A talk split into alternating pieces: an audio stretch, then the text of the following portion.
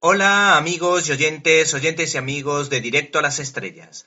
Hoy desde cinelibertad.com y en vuestra sección de críticas en un minuto queremos hablaros de Alita Ángel de Combate. El amigo de Quentin Tarantino, Robert Rodríguez, autor de películas de serie A que homenajean al cine de serie B con producciones como Machete, Desperado o Abierto hasta el amanecer, adapta en esta ocasión un manga de culto que nunca fue un superventas.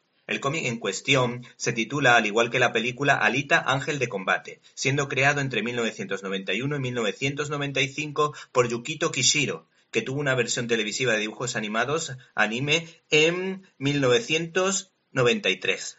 Esta producción cuenta con el respaldo de James Cameron, con lo que la visión futurista y el dinerito están garantizados.